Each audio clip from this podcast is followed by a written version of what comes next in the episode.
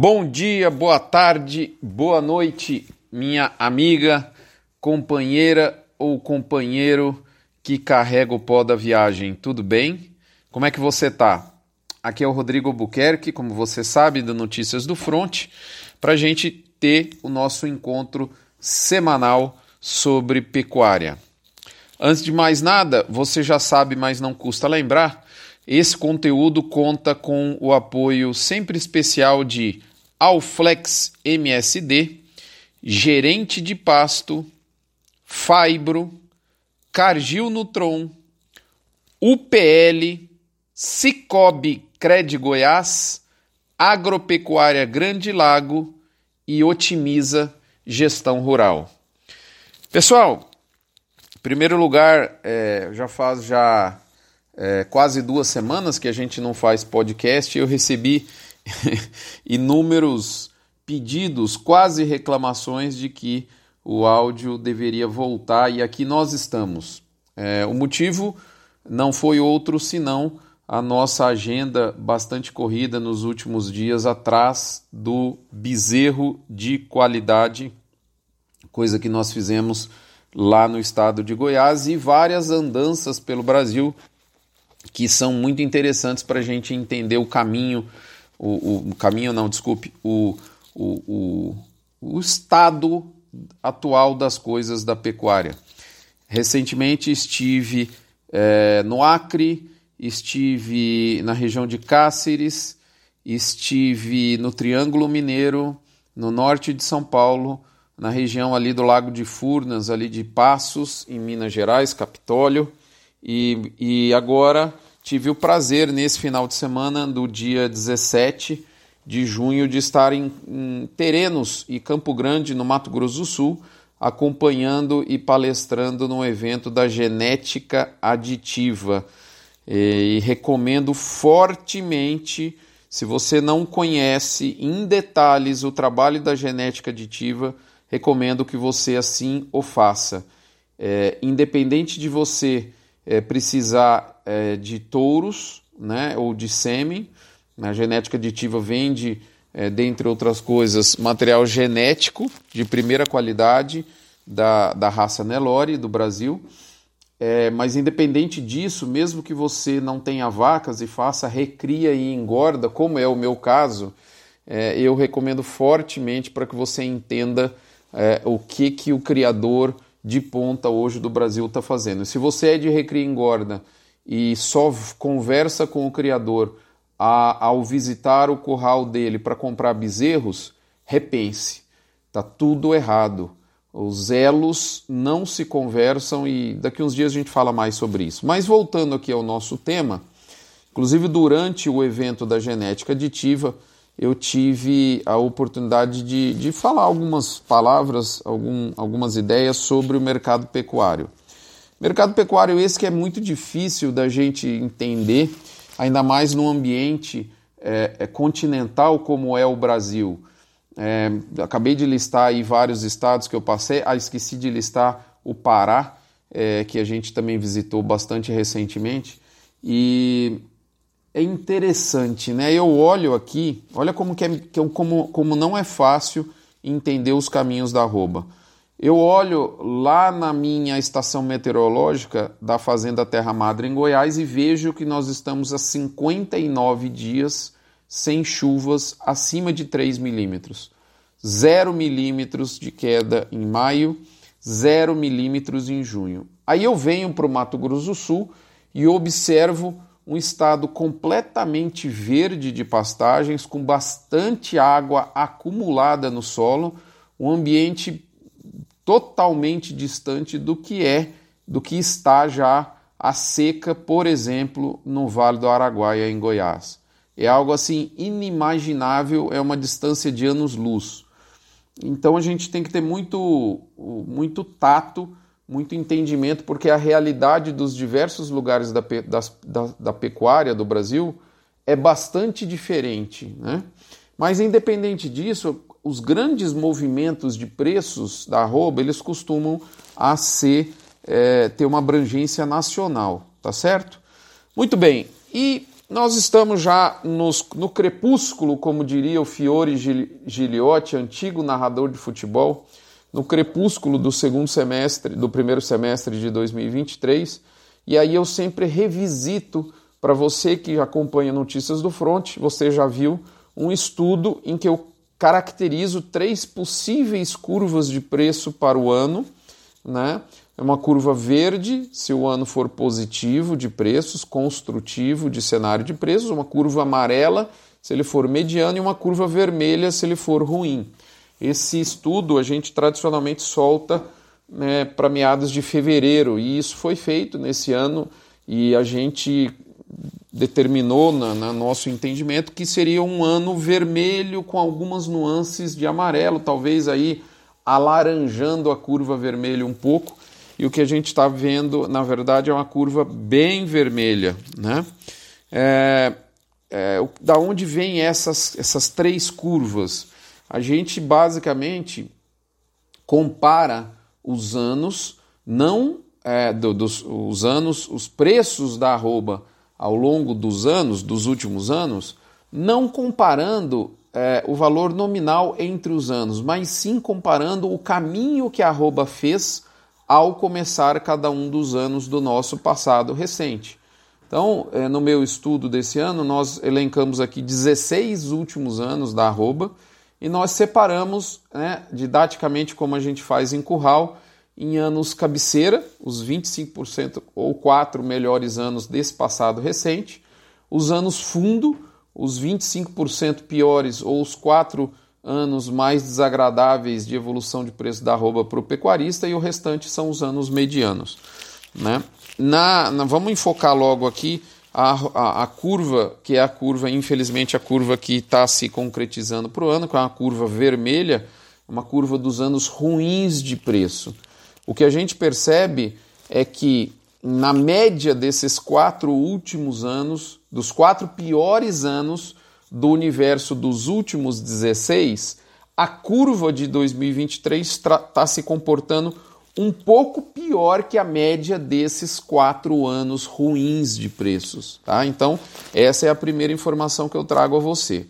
Muito bem, essa curva vermelha né, a média dos quatro piores anos do universo dos últimos 16, ela é uma curva que tem como, como, como, como fundo o valor de 265 reais por arroba em São Paulo, base à vista, tá certo?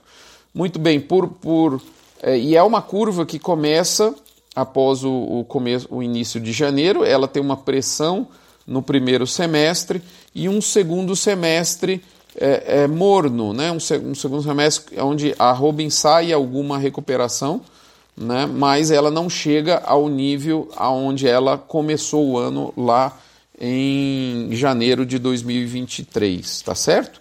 Só para a gente lembrar, nós começamos o janeiro de 2023, vamos arredondar aqui com uma arroba em São Paulo muito próxima de 290 reais. Então imagine aí na sua cabeça uma curva em que você tem uma pressão então, é, é, o preço da arroba perde sustentação no primeiro semestre, chega no meados, entre, do, meados do ano, entre junho, onde nós estamos a agosto, você encontra uma sustentação e a arroba segue oscilando pouco, né, melhorando um pouquinho até o nível de 265 reais por arroba. Esse é o, o, o horizonte médio né, que o passado do boi nos anos de variação desconstrutiva para preço de arroba, como é o que nós estamos vivendo, isso é a média do que os quatro piores anos entregou, tá certo?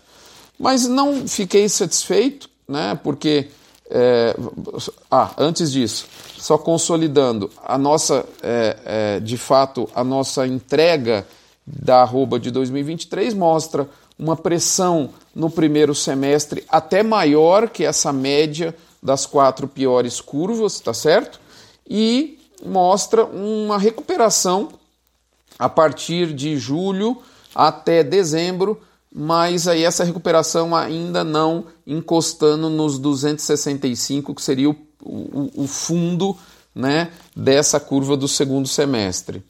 É, nós estamos é, um pouco abaixo disso, nós fechamos a sexta-feira com ajustes é, muito próximos a 260 reais por arroba para o segundo semestre. Então é possível ainda algum nível de recuperação adicional, mas não muito acima de onde nós estamos.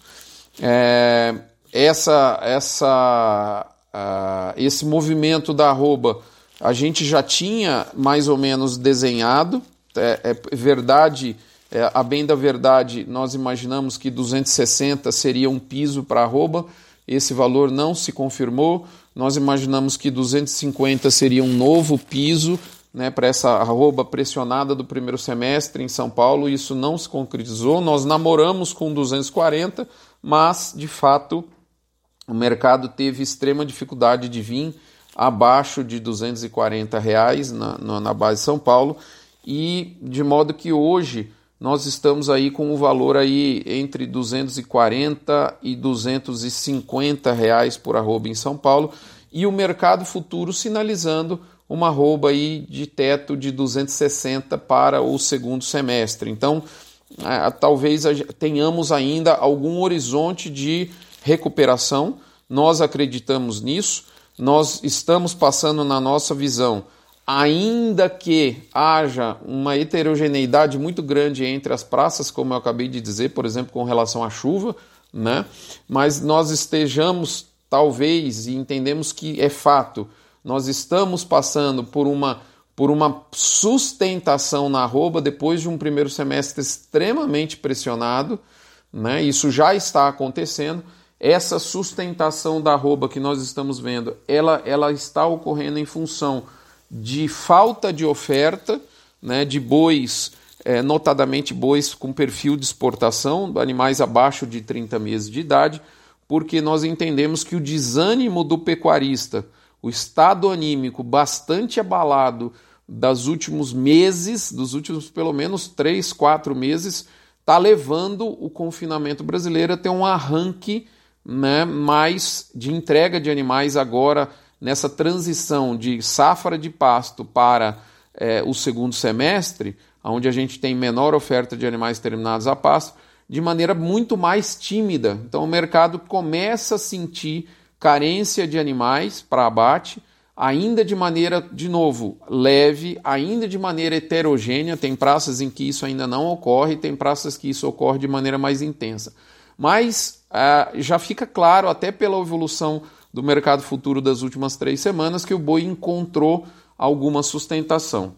É, agora, não, não podemos esquecer nunca que 2023 é um ano de alta oferta e é muito possível que é, é, uma alta, uma recuperação, um respiro da arroba né, ocorra é, de maneira com um freio de mão puxado, porque de toda forma ainda que possivelmente nós estejamos passando por, uma, por um novo equilíbrio de oferta nesse curtíssimo prazo, 2023 é um ano de alta oferta de gado para abate de maneira geral. Então não devemos esperar, na nossa visão, é, é, recuperações bastante proeminentes e, e, explosivas de preço, de hipótese nenhuma. Não é essa a, a, a expectativa. Tomara que estejamos errados e que isso ocorra, mas não é essa a nossa, o nosso, o nosso cenário base para essa é, é, para esse momento da arroba. Estejamos talvez sim encontrando uma sustentação, isso é fato, com experimentando alguma algum respiro, alguma sustentação, porém muito longe de representar uma curva explosiva. E lembrando que é, devemos ter é, como horizonte máximo o valor que a arroba tinha no começo do ano, mas isso acredito ainda seja bastante difícil, mesmo esse valor de 290 de ser conseguido. Acredito mais em algo como 265 a 270, 275, na melhor das hipóteses 280 em São Paulo como teto para o movimento aí que pode, que está se iniciando nesse momento. Né? Então muita cautela, é, é hora de talvez olhar a a, a contratação de proteção para a curva do segundo semestre. Por quê? Existem dois tipos de possibilidades de curva dos anos ruins para o segundo semestre.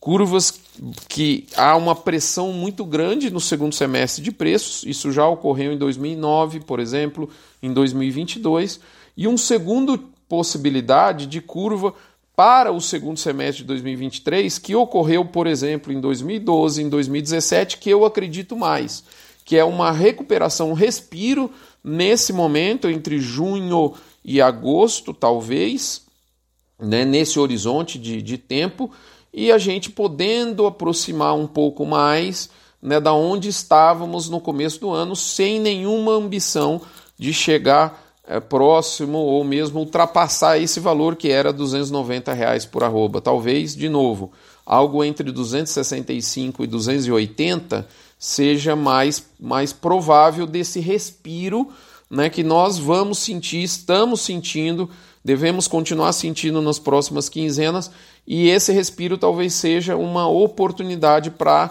proteger as arrobas né, do, do, do, do, quarto trimestre do ano, onde a gente pode ter um excesso de animais confinados, com saída concentrada, dificuldade inclusive de é, escala para abate em algumas plantas em algumas regiões. Então, é esse mais ou menos o nosso, o nosso, a, no, o nosso, a nossa lupa sobre o mercado do curto prazo. É isso que eu queria entregar a você tá certo? Então, assim, beleza, a informação é positiva, talvez estejamos é, abrindo a janela de proteção para o segundo semestre, vivenciando uma, um respiro da arroba, mas não devemos esquecer que 2023 é um ano bastante pressionado por aumento de oferta de animais para abate, é um ano de, de, da fase de baixa dos preços do ciclo pecuário, e nós devemos modular essa expectativa e eu disse aqui já repetidas vezes quais seria essa expectativa na visão